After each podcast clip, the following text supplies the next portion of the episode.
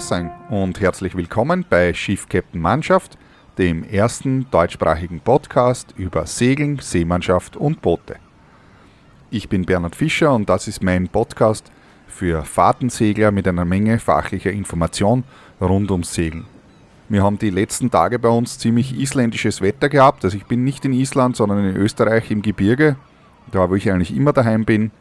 Aber die Wetterverhältnisse waren schon sehr isländisch, bedeutet also sehr viel Wind, äh, Regen, Schnee, die Temperaturen immer so um den Gefrierpunkt, manchmal mehr, manchmal weniger. Unten im Tal kann man sich das oft nicht vorstellen. Da regnet es gerade ein bisschen und es kaum ein Wind und dann fährt man auf den Berg hinauf, so wie bei uns unterwegs mit 30 Knoten und der Schnee kommt waagrecht durch die Luft, sodass man fast Skibrillen braucht, damit man was sieht. Zuerst gibt es wieder ein Update aus dem Golden Globe Race. Aktuell ist es so, dass äh, der Jean-Luc van der Hede nach wie vor in Führungsposition ist. Er hat mittlerweile den Äquator überquert, ist circa derzeit auf 8 Grad nördlicher Breite und hat noch circa 2800 Seemeilen bis, äh, äh, bis zum Ziel, also Distance to Finish. Der Jean-Luc hat äh, ziemlich zu kämpfen mit einem Seegrasfeld, das er da durchquert hat. Klarerweise, also dieses Seegras bzw. Seetang, der bleibt dann überall hängen. Das kennt man auch vom Volvo Ocean Race bei der Atlantik Passage. Die haben da auch ziemlich zu kämpfen gehabt im letzten Jahr. Der Jean-Luc befindet sich derzeit schon im Nordostpassat, bedeutet so viel wie, dass er den Kurs also jetzt eher äh, in westlicher, nordwestlicher Richtung äh, ähm, ausrichtet. Das heißt, eine Runde fährt, eine Schlaufe fährt sozusagen in nordwestlicher Richtung, bis er in den Westwindgürtel kommt und dann geht es wieder äh, nach Osten Richtung Frankreich. Äh, Max Latz ist noch auf der Südhalbkugel, ist derzeit im äh, Südostpassat und hat noch ca. 3600 Seemeilen bis zum Ziel. Also es wird wirklich ein sehr spannendes Rennen, nachdem der Jean-Luc ja nach wie vor etwas langsamer unterwegs ist. Der Lette Ukurantma befindet sich ebenfalls im Südatlantik, hat noch ca. 6000 Meilen äh, bis zum 6000 Meilen bis zum Ziel. Äh, er hat gerade ein Tiefdruckgebiet hinter sich sozusagen, wo, sie, wo er von der Rennleitung sogar die Anweisung bekommen hat, dass er nach Süden ausweichen soll, weil das doch relativ äh, heftig mit wieder Windgeschwindigkeiten 60 bis 70 Knoten ausgeschaut hat. Hat sich aber dann relativ schnell aufgelöst, ist nichts passiert, er ist jetzt wieder in nördlicher Richtung unterwegs. Der Istvan Koppa, der US-Amerikaner, hat noch ca.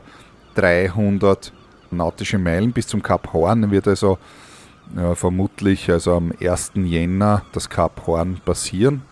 Und der fünfte, der noch im Rennen ist, ist der, der Finne Tapio Lettinen, äh, der nach wie vor im äh, Schneckentempo leider aufgrund von den Barnacles, also die Entenmuscheln, die sich auf seinem Rumpf festgesetzt haben, da kämpft äh, er befindet sich nach wie vor im, im äh, südpazifischen Ozean und ist aber nicht einmal noch äh, beim Point Nemo angekommen. Er hat noch 9800 Seemeilen circa bis zum Finish. Der Point Nemo, eigentlich besser bekannt unter dem Namen Pole of Inaccessibility, also der Pol der Unerreichbarkeit, ist also sozusagen der zentrale Punkt im Südpazifik, der am schlechtesten erreichbar ist oder sprich am weitesten weg von äh, den nächsten ähm, den nächsten Ortschaften bzw. den nächsten Besiedelungen ist.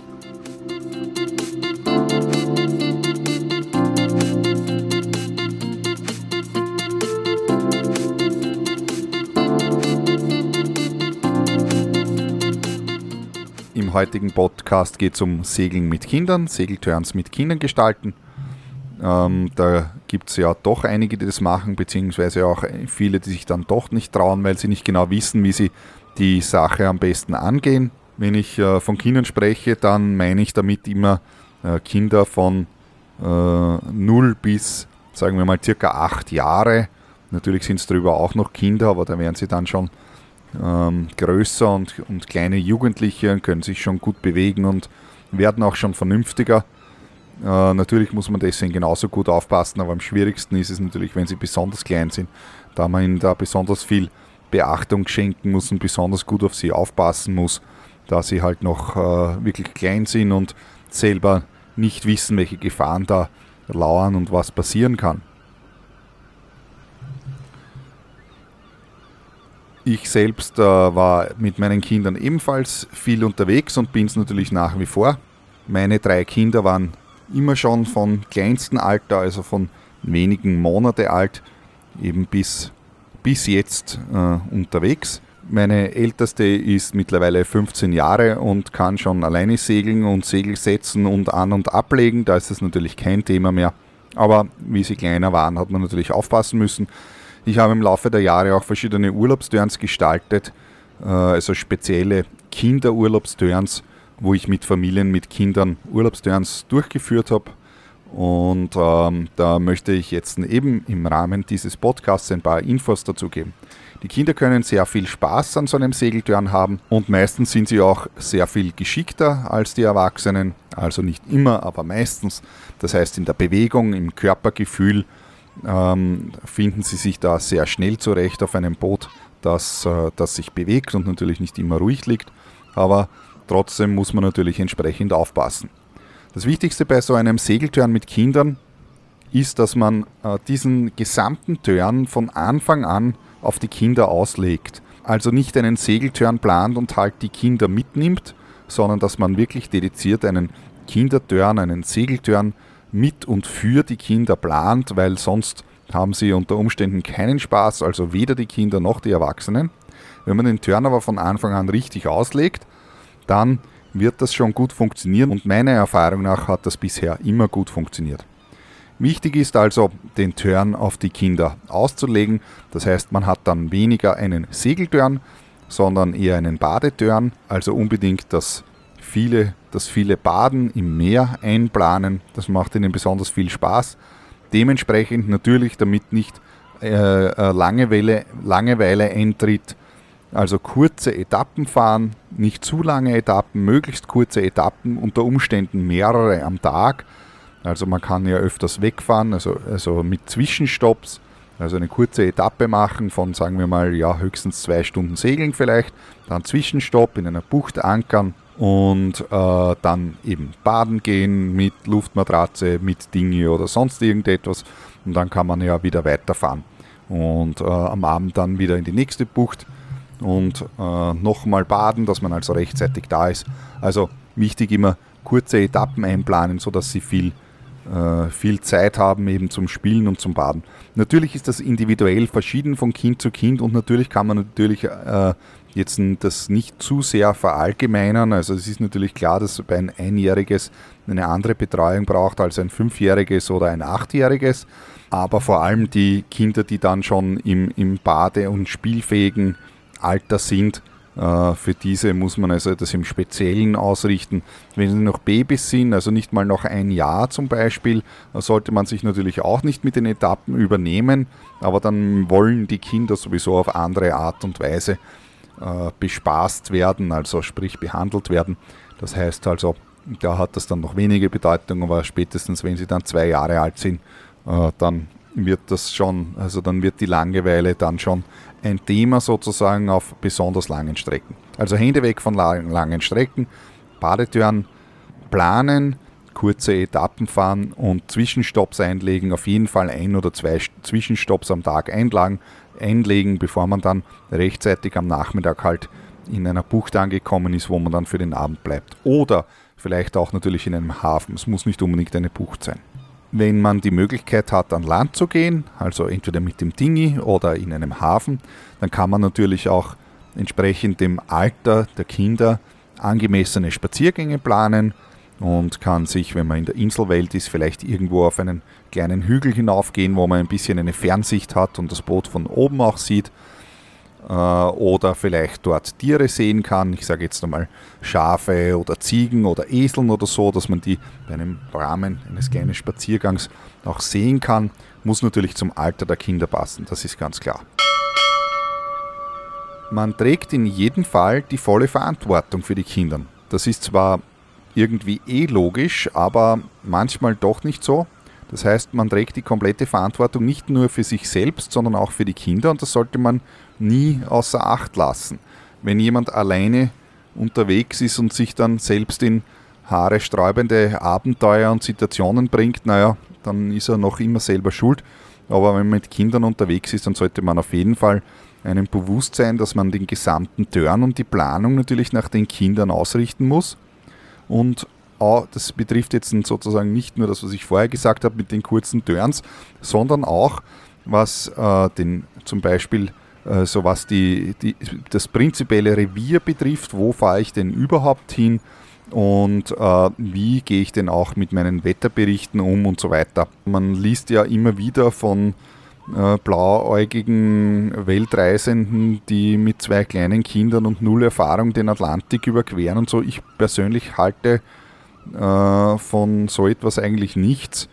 Weil wenn man sich selbst in die Gefahr bringt, dann, dann ist das, ja, liegt in der Eigenverantwortung, weil wenn man seine Kinder mitteilt, dann ist es eigentlich egoistisch, dass man seine eigenen Kinder da in solche Gefahren bringt. Aber das muss jeder natürlich für sich selbst entscheiden.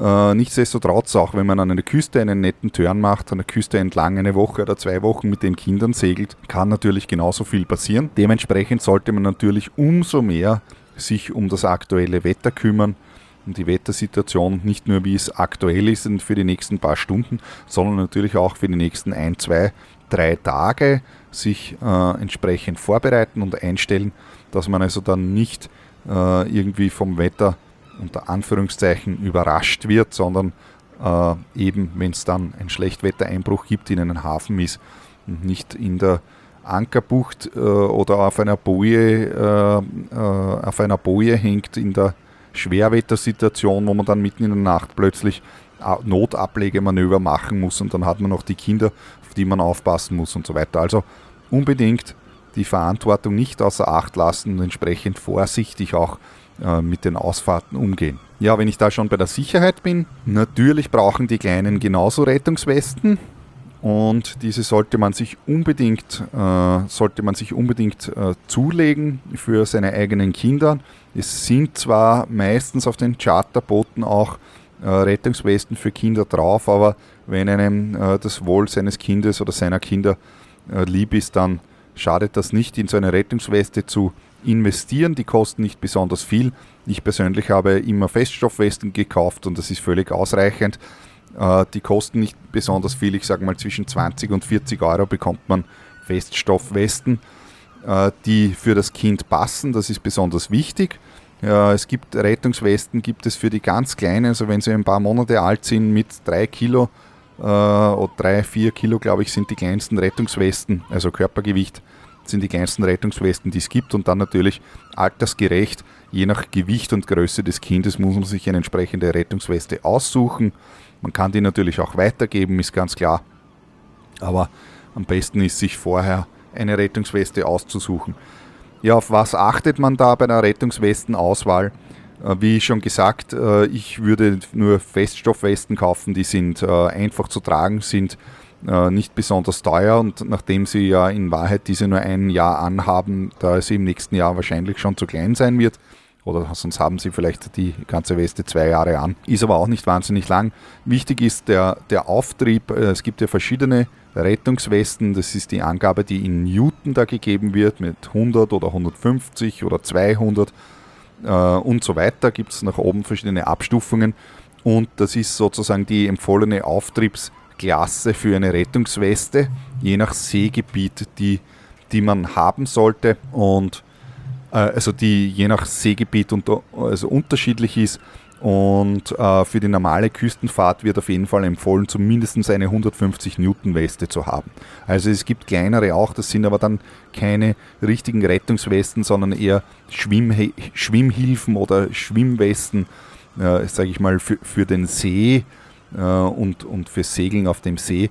Aber sobald man auf dem Meer draußen ist, sollte man zumindest eine 150er Weste kaufen. Was noch äh, wichtig ist, ist, dass man äh, einen Schrittteil hat, also, also nicht nur einen Gurt, wie bei den Erwachsenenwesten hat man in der Regel ja nur einen Schrittgurt oder, oder zwei Schrittgurte für jedes Bein, wo man hineinsteigt. Die Westen für die ganz Kleinen haben in der Mitte einen breiten Teil, fast so wie einen Sitz, kann man sich das vorstellen. Also da gibt es eben verschiedene Modelle, aber ich persönlich finde das besonders wichtig, dass sie da unten einen breiten Teil haben, dass ihnen die Rettungsweste im Falle des Falles, was man natürlich nicht hofft, dann definitiv nicht über den Kopf rutscht, sondern dass sie da fest drinnen sitzen und, und man die äh, Weste auch gut äh, anziehen kann. Natürlich auch probieren die Weste, das heißt auch bei den ganz Kleinen, wenn es nur, äh, wenn sie Babys sind im Alter von ein paar Monaten halt, äh, trotzdem einmal probehalber die Weste anlegen, äh, mit Gewand idealerweise äh, und das mal testen, damit man das einstellen kann und außerdem gleich einmal übt, wie man denn so eine Rettungsweste anlegt. Ist natürlich klar, dass man die Kleinen wahrscheinlich dann nicht tagtäglich in der Rettungsweste herumtragen wird, da man da drin natürlich schwitzt, aber sondern sie dann nur in dem Fall, dass man sie tatsächlich braucht, auch anlegen wird. Aber dann ist es trotzdem gut, wenn man das daheim im Trockenen schon vorher einmal geübt hat. Gleiches gilt natürlich auch für die größeren Kinder. Auch dort sollte man natürlich daheim einmal testen, ob die Rettungsweste auch passt von der Größe her, beziehungsweise die Gurte gleich richtig einstellen. Und äh, wenn sie groß genug sind, also ich sage mal im Volksschulalter, wenn sie mal sechs, sieben, acht Jahre sind, dann können sie da durchaus schon mithelfen oder sogar selber die Rettungsweste anlegen. Das ist dann von Kind zu Kind verschieden. Manche sind geschickter, manche nicht. Auf jeden Fall sollte man daheim es einmal getestet haben, sodass das gut eingestellt ist, beziehungsweise eben das Kind auch gesehen hat, wie man diese Rettungsweste selber anlegt. Bei mir gibt es dann für die größeren, die dann schon selbstständig herumlaufen können sich selber bewegen, natürlich auch eine Rettungsweste Tragepflicht und zwar immer, äh, also an Deck natürlich, unten, wenn sie in der Kajüte sind, dürfen Sie die Rettungsweste natürlich ausziehen, aber im Cockpit gibt es jederzeit immer eine Rettungswestentragepflicht. Und was bei mir auf meinen Segeltörns, wenn ich Kinder dabei habe, auch ist, dass niemand, also vor allem die Kinder, nicht das Cockpit verlassen. Äh, nur wenn halt äh, so, sozusagen besonders angeordnet, aber da müssen sie fragen, also wenn sie noch vorgehen oder so. Aber während der Fahrt dürfen bei mir Kinder auf keinen Fall aus dem Cockpit heraus, sondern sind immer im Cockpit. Im Hafen schaut es dann anders aus, da muss man halt das natürlich dann wieder individuell abgestimmt auf die Kinder. Aber wenn die nicht ganz ungeschickt sind, dürfen sie natürlich am Boot sich schon bewegen, am ganzen Boot, wenn wir dann schon angelegt sind. Aber während der Fahrt gibt es das nicht. Wie gesagt, unter Deck können Sie natürlich die Rettungswesten ausziehen. Unter Deck können Sie überhaupt machen, was Sie wollen. Das ist sozusagen das Leo. Da können Sie herumtollen und herumspielen in den Kabinen, wie Sie wollen. Aber an Deck gibt es bei mir immer eine Tragepflicht, Rettungswesten-Tragepflicht, vor allem für die Kleinen. Gerade was das Herumlaufen auf dem, auf dem Schiff bzw. Gehen auf einem Schiff wird ja nicht gelaufen. Auch Kinder laufen nicht am Schiff. Natürlich müssen sie das erst lernen, aber der ordentliche Matrose hört ja zu und lernt das natürlich auch gerne. Von dem Schiff wird nicht gelaufen, aber es kann trotzdem passieren, dass man einmal stolpert oder hinfällt oder sonst irgendwie. Und aus diesem Grund habe ich auf jeden Fall ein Relingsnetz montiert normalerweise Montage des Railingsnetzes, also entweder man macht das selbst oder man kann, äh, habe ich gesehen bei Vercharterern, das jetzt auch schon vorbestellen, dass man ein Railingsnetz bekommt. Äh, das ist meistens einfacher, weil die Montage von diesem Railingsnetz gar nicht so einfach ist, wenn man das noch nie gemacht hat. Kann man sich das also gegen ein paar Euros auf jeden Fall montieren lassen. Und das würde ich auf jeden Fall empfehlen, weil Murphy schläft nicht und irgendwann mal passiert es, dass es vielleicht doch durchrutscht. Und generell gilt ja immer beim Segeln allgemein, nicht nur beim Segeln mit Kindern, vorbeugen und handeln und eben nicht reagieren. Wenn man reagiert, dann hat man vorher schon etwas falsch gemacht. Natürlich haben sie eine Rettungsweste an, also wenn sie ins Wasser fallen, sozusagen nicht untergehen, aber besser ist, sie fallen überhaupt nicht ins Wasser. Gilt natürlich für alle, nicht nur die Kinder. Deswegen habe ich sozusagen ein Railingsnetz. Was ganz besonders wichtig ist, oder was ich immer einteile, wenn Familien oder mehrere Familien oder mehrere Personen äh, dabei sind mit verschiedenen Kindern, dass ich immer ein Kinderwachrat einteile sozusagen. Das bedeutet also, es wird immer eine Person definiert, die die Kinder unter Anführungszeichen bewacht, also ein Auge auf die Kinder hat.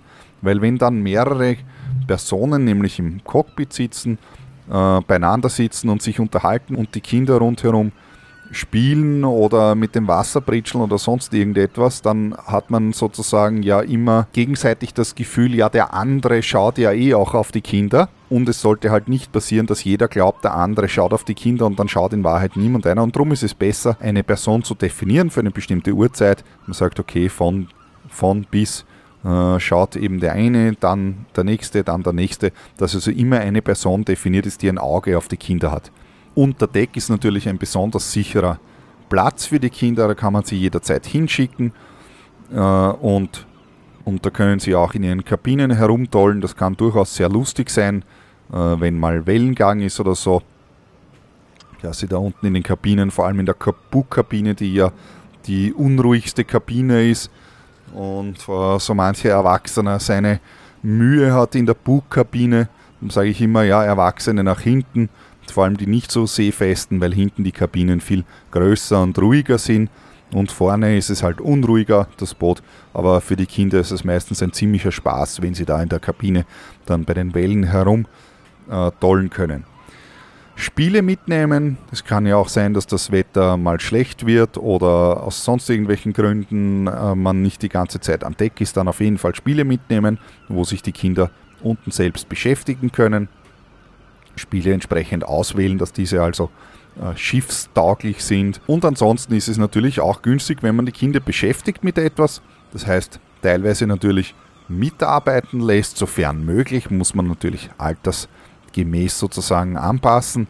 Aber manche können schon mitmachen und mithelfen beim Fender aufhängen zum Beispiel oder dass man sie zumindest, dass man sie dabei unterstützt, wenn sie das noch nicht selber können, aber dass sie das Gefühl haben, sie machen auch etwas, dass man ihnen hilft beim Fender abnehmen und arbeiten halt gemeinsam Segel setzen, da kann man sie durchaus auch schon da oder dort den einzelnen Handgriff, wenn möglich, natürlich mitarbeiten lassen oder zumindest ihnen das Gefühl geben, dass sie mitarbeiten. Das ist oft viel wichtiger, als ob sie es dann tatsächlich tun. Natürlich ist klar, dass man von einem Fünfjährigen nicht erwarten kann, dass er die Segel setzt, ja, aber wenn er das Gefühl hat, er hat da jetzt mitgeholfen, dann ist das natürlich ganz toll für ihn. Man kann mit Kindern natürlich verschiedene andere lustige Sachen machen. Besonders stehen sie meistens auf das Dingi fahren, wenn man also in der Bucht ist, kann man durchaus mit dem Ding ein bisschen herumfahren. Die Kinder mögen das. Oder das berühmte Leinenschwingen. Jedes Boot hat einen Reservefall oder einen Spielfall, also ein zweites Fall ganz einfach.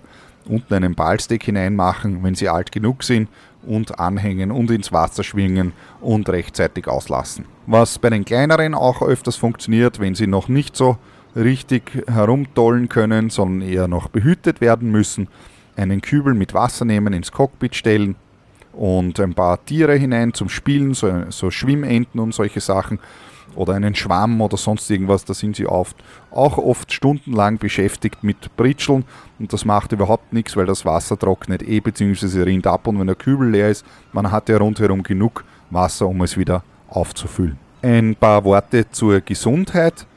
Äh, man sollte ganz besonders natürlich auf den Sonnenschutz achten. Das gilt natürlich für Erwachsene auch, aber umso mehr gilt das natürlich für Kinder, die noch eine sehr empfindliche Haut haben und man aufpassen sollte.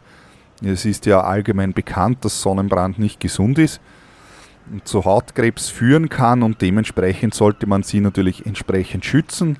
Bedeutet also einschmieren, Kleidung anziehen, also nicht nackt herumrennen lassen die ganze Zeit, sondern eben in entsprechenden, also ihnen ein langärmeliges, dünnes Leiberl anziehen, äh, Kopfbedeckung, Gerade für die ganz kleinen Kinder gibt es äh, so, äh, so Kappen mit hinten so einem Nackenschutz. Das eignet sich besonders gut, dass sie keinen Sonnenbrand auch im Nacken bekommen.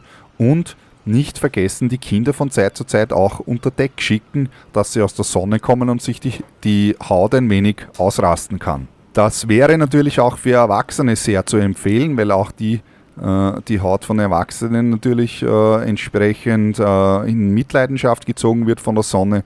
Man sieht das immer wieder, dass die Leute, gerade wenn sie aus Mitteleuropa, aus Österreich oder Deutschland kommen, dann tagelang nur mit der Badehose an Deck sitzen und ähm, am Schluss dann nach einer Woche mit hochrotem Kopf und hochroter Haut im Hafen ankommen. Abgesehen davon, dass das nicht besonders gesund ist, ist äh, für die Haut, es nimmt den Körper natürlich auch her, weil die Energie, die, die von der Sonne sozusagen äh, in, eingestrahlt wird, äh, irgendwie verarbeitet werden muss. Und äh, zum einen muss die Hitze abtransportiert werden, das bedeutet äh, natürlich eine entsprechende Leistung vom Herzmuskel und zum anderen finden natürlich verschiedene biochemische äh, Prozesse in der Haut statt und auch diese brauchen natürlich Energie, die der Körper irgendwo hernehmen muss. Und ich empfehle dann natürlich immer äh, ein Gewand anzuziehen, äh, vor allem im Hochsommer, sprich also eine lange Hose oder zumindest eine knielange Hose und entsprechend ein Leiberl oder längere Ärmeln anziehen, unbedingt Kopfbedeckung für Erwachsene genauso. Jeder, der mich kennt, weiß, dass ich vor allem im Sommer immer ein Gewand anhabe, eben weil ich äh, weil ich mit meinen eigenen Körperressourcen natürlich schonend umgehen muss. Und das gilt natürlich für den Kindertörn oder für den Turn mit den Kindern genauso. Dass man so nicht nur auf die Kinder aufpassen muss, sondern auf sich selbst, weil wenn es einem selbst nicht gut geht, kann man nicht auf die Kinder aufpassen. Ich höre dann oft, naja, aber wenn ich ein Gewand anhabe, dann ist es ja so fürchterlich heiß und wenn man dann unter Deck geht, ist es noch heißer. Das ist aber nicht richtig. Das glaubt man nur, wenn man eben immer nur nackt herumrennt oder beziehungsweise in Badehose, weil die Sonnenenergie, also die Sonne, die Energie des Sonnenlichts in der Haut sozusagen ja in Wärme umgewandelt wird und die Wärme ist dann in der Haut. Wenn man ein Gewand anhat, dann ist die Wärme im Gewand, aber nicht in der Haut. Und dementsprechend ist es natürlich unten auch nicht heiß. Wenn man hinuntergeht, hat man das Gefühl, dass es fürchterlich heiß unten ist, aber es ist in Wirklichkeit nicht heiß. Es kommt einem nur so vor, weil nämlich kein Wind unten geht und dann die Hitze in der Haut sozusagen sich unten staut und man das Gefühl hat, es ist unten wärmer, aber das ist es nicht. Die Innentemperatur im Boot lässt sich sehr gut regulieren, um, in der Regel so um die Wassertemperatur herum, natürlich ein bisschen mehr, aber äh, nicht allzu viel. Eins der Geheimnisse ist auf jeden Fall, dass man äh, vor allem an, an heißen Tagen, an sonnigen Tagen im Sommer alle, alle Vorhänge von den ganzen Skylights und von den Luken auf der Seite zumacht, dass die Sonne nicht in das Boot hineinscheinen kann.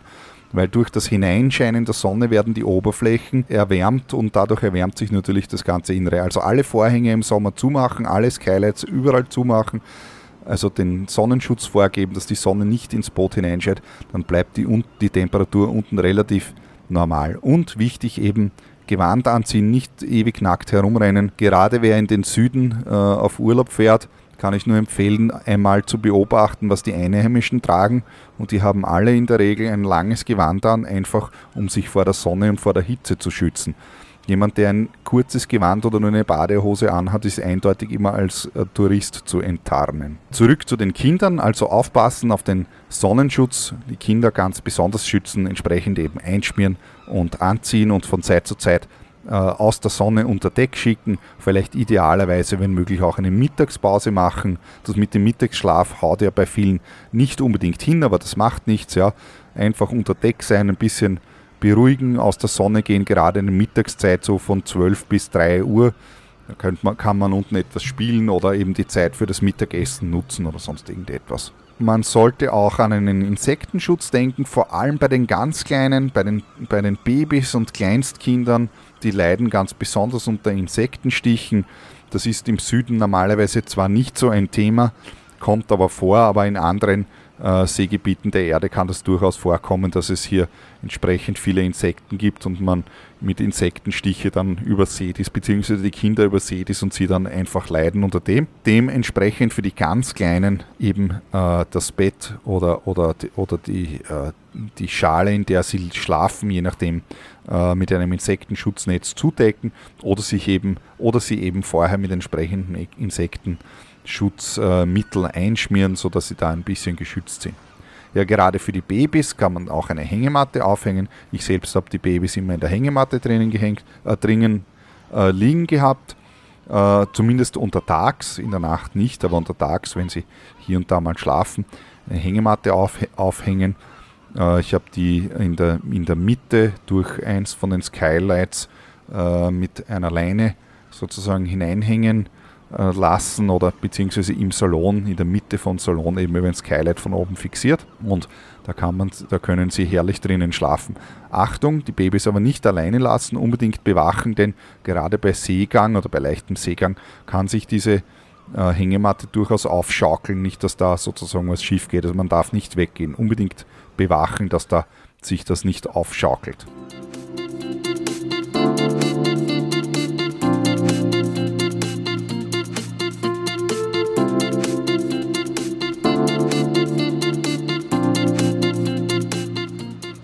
Wie am Anfang schon berichtet, habe ich neben mir jetzt einen Gast sitzen, den Nick, der mit seiner Familie heuer seglerisch unterwegs war. Servus Nick. Servus Bernhard. Du warst ja heuer äh, mit deiner Familie, mit deinem Sohn und deiner Frau unterwegs. Erzähl vielleicht einmal ein bisschen von dem Segeltörn. Ich, ja, ich bin ja eigentlich ein Segelneuling. Ich habe dieses, diesen Jahres erst äh, meinen, meine Ausbildung zum FB2 gemacht und dann im Herbst beschlossen, das Gelernte in die Tat umzusetzen. Habe gleich meine Familie mitgenommen auf unseren ersten Segeltörn. da mögen vielleicht die einen sagen, das war leichtsinnig, aber das war durch die gute Vorbereitung und das gute Training äh, reibungslose Geschichte. Meine Frau war glücklich, mein Sohn war glücklich. Es war zwei wundervolle, schöne Wochen in Kroatien. Ja, das hört sich ja spannend an. Das ist äh, so meiner Meinung nach auch gleich das Beste, was man tun kann, wenn man so gleich direkt frisch startet und das äh, frisch Gelernte sozusagen in die Praxis umsetzt kann ich auch nur jedem sowieso empfehlen. Also nicht so lange warten mit den Segelturns, mit den eigenen, sondern gleich umsetzen. Aber kommen wir zurück zum Nick. Äh, erzähl uns mal vielleicht, wo wart's denn da eigentlich jetzt auf Urlaub genau und wie lange und, und, und so ein bisschen, dass man sich die Zuhörer vorstellen können, was da so passiert ist. Ja, wir sind in Biograd gestartet. Das war äh, Mitte September, am 15. um genau zu sein. Und sind dann Richtung Murta aufgebrochen. Es war die erste Woche eher windstill, also es war wirklich sehr, sehr schönes und ruhiges Wetter, es war ideal zum Eingewöhnen. Auch für meine Frau, die war noch nie auf einem Segelboot und deswegen hat uns das sehr gut reingepasst in die ganze Situation, einmal gewöhnen noch, ans Gerät. Noch nie am Segelboot, das hört sich ja, das hört sich ziemlich spannend an, ja. Ja, genau, es war nicht nur die Geschichte mit, ähm, wie wird es zum ersten Mal mit Baby auf dem Segelboot, sondern gefällt es meiner Frau überhaupt und dann gleich zwei Wochen gebucht. Also ein bisschen also Schiss habe ich schon gehabt. Das kann ich mir vorstellen. Da habe ich schon viele Leute gehört, die gesagt haben, naja, äh, er segelt jetzt schon lange, aber wie er die Frau dazu bringt, das ist noch, steht noch ein bisschen in den Sternen. Viele Leute borgen sich dann riesige Katamarane aus, um von Luxus zu überzeugen oder so. Sehr spannend. Ja, wenn wir schon dabei sind, äh, was, was war denn das für ein Boot? Mit was für einem Boot warst du da unterwegs? Ah, das war Bavaria 32. Also klein und äh, fein. Klein sozusagen. und fein und klein und handlich. Genau, das, ich, ich habe mir auch darauf äh, eingestimmt, äh, das Boot einhand zu segeln, weil ich wusste, meine Frau wird natürlich mit meinem Sohn, mit Anton, der zu dem Zeitpunkt genau ein Jahr alt geworden ist, äh, wird die beschäftigt sein und die wird mir nicht immer helfen können. Deswegen habe ich geschaut, dass ich die Manöver ja. alleine Okay, und äh, hat, das, hat das super hingehauen, also man lernt sehr viel. das kann man vorstellen, ja.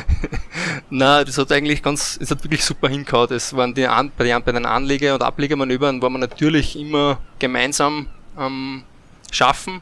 Und natürlich gibt's auch immer wieder einen Marinero oder einen vom Nachbarboot, der da beim Anlegen hilft und ja. schon die Mooring bereithält.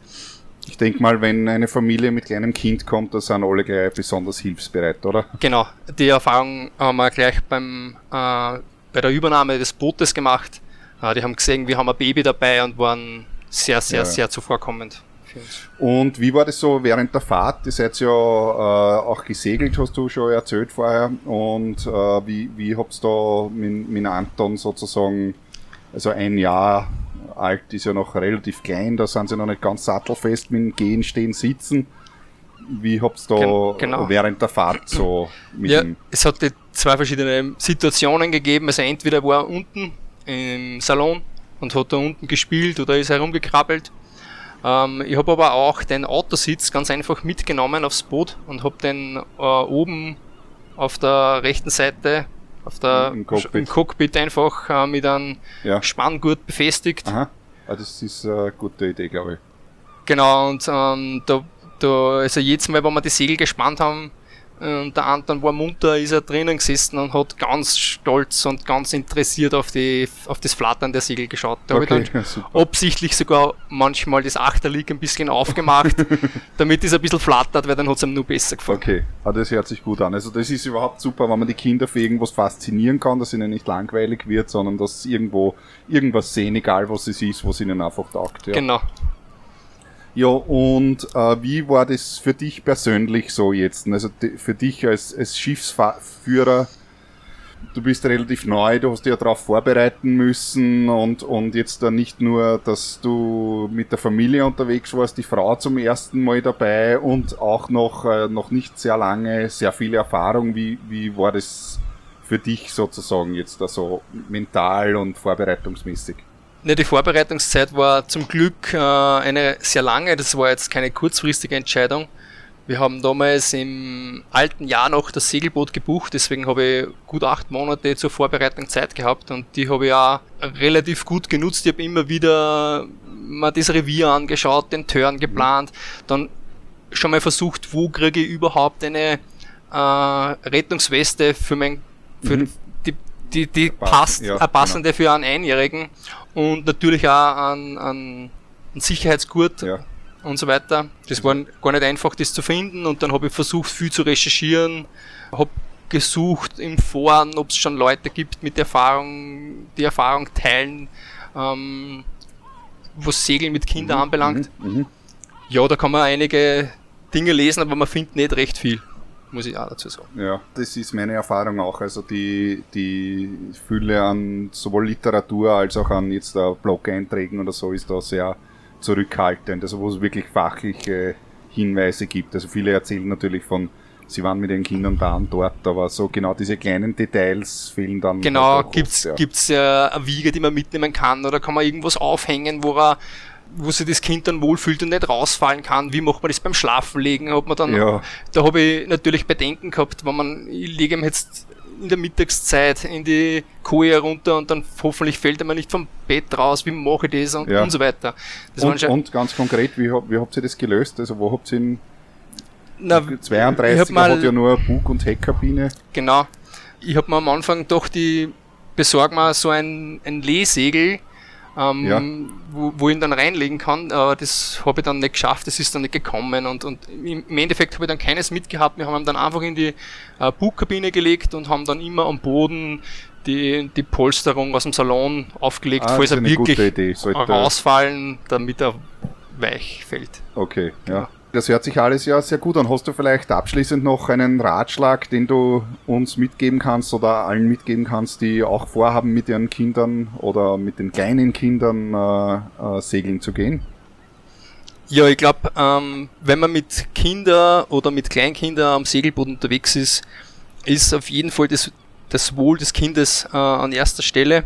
Und nämlich nur dann, wenn es dem Kind gut geht, geht es auch der Mama und den Eltern gut und dann ist alles entspannter.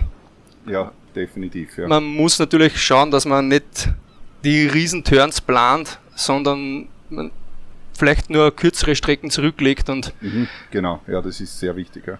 Genau, und so eine gute Vorbereitung ist vielleicht auch das A und O, dass man das Kind auch irgendwo hinsitzen kann, vielleicht wo anschnallen kann und das wo gut schlafen kann und ja. dass man und auch wichtig ist, dass man das Kind äh, gut versorgen kann, was, was Essen und Trinken anbelangt. Mhm. Weil ich ja gemerkt habe, äh, unser Kind hat um einiges mehr gegessen und getrunken als sonst. Aha, okay, ja, na, die frische Luft, die Sonne, alles drum und dran macht schon was aus. Wahrscheinlich, ja, genau. Naja, dann danke Nick äh, für Bitte das gerne. Interview. Das ist sehr interessant und äh, ich wünsche dir natürlich noch äh, viel Erfolg bei weiteren Segeltörns und Familiensegeltörns. Danke. Vielen Dank. Vielen Dank, Bernhard. Servus. Und da sind wir auch schon wieder am Ende angekommen von der heutigen Episode. Ich freue mich natürlich jederzeit über Feedback von euch. Das geht am einfachsten entweder als Kommentar auf äh, meiner Seite www.freeskippers.at. Da gibt es diesen Podcast als Artikel und da kann man darunter natürlich Kommentare schreiben. Oder ihr äh, geht auf meine Facebook-Seite unter facebook.com slash bhseeler oder natürlich ganz einfach per E-Mail unter bernhard at freeskippers.at. Ich freue mich natürlich jederzeit auch auf Likes, entweder auf Facebook oder natürlich überall da, wo ihr diesen Podcast hört, könnt ihr ein Like hinterlassen. Das würde mich natürlich sehr freuen. Dann bis zum nächsten Mal, wenn es wieder heißt Schiff Captain Mannschaft. Viert ein.